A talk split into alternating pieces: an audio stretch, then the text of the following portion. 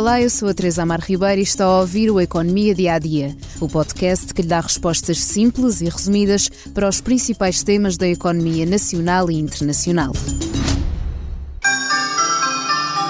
Senhores passageiros, lamentamos informar que por motivos de greve estão a verificar-se algumas perturbações na circulação.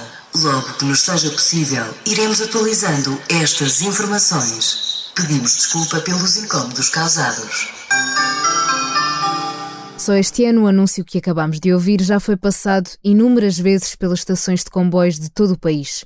Desde o início do ano, a CP já conta com mais de 100 dias de greve.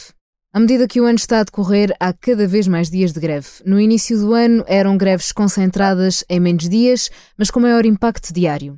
Agora, por se tratar de greves parciais, ocupam mais dias do mês. Este cenário fez com que os passageiros ferroviários reclamassem o dinheiro gasto no passo geral e os atrasos a que ficam sujeitos. Aliás, reclamam também da falta de condições, comprovada em inícios de março, quando ficou viral nas redes sociais um vídeo onde um comboio da CP esteve mais de uma hora parado entre duas estações da linha de Sintra, com as carruagens tão sobrecarregadas que algumas pessoas acabaram por se sentir mal. O Sindicato dos Revisores já marcou novas paralisações até dia 6 de agosto, o que significa não só que não haverá comboios especiais de reforço para a Jornada Mundial da Juventude, como também que o serviço regular da empresa vai ser prejudicado, passando a haver menos comboios. Numa semana em que Portugal irá receber milhares de peregrinos e turistas, estas greves tornam-se ainda mais preocupantes. Tendo em conta que no início de junho houve uma greve idêntica em Lisboa, poderão vir a ser suprimidos 800 comboios nessa semana na área metropolitana. Segundo a Direção-Geral do Emprego e das Relações de Trabalho, nos primeiros cinco meses deste ano, o número de pré-avisos de greve comunicado ao Ministério do Trabalho, Solidariedade e Segurança Social chegou aos 754.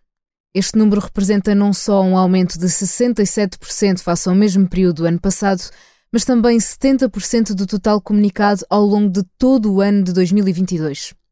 A contestação social no país tem vindo a subir de tom e a CP é uma das provas.